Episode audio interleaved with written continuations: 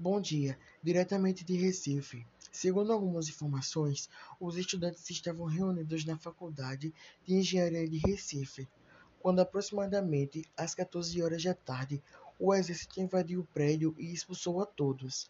Em seguida, os estudantes marcharam pelas ruas de Recife protestando contra o golpe militar. Quando os militares avistaram os estudantes, realizaram alguns disparos para o alto. Os estudantes revidaram com pedras e cocos vazios e continuaram gritando palavras de ordem e defesas da legalidade democrática. Então, os militares fizeram disparo na direção dos estudantes, resultando em muitos feridos e dois mortos. Os estudantes que vieram a óbito foram Jonas José Albuquerque Barros, de 17 anos, e Ivan Rocha Guiar, de 23 anos.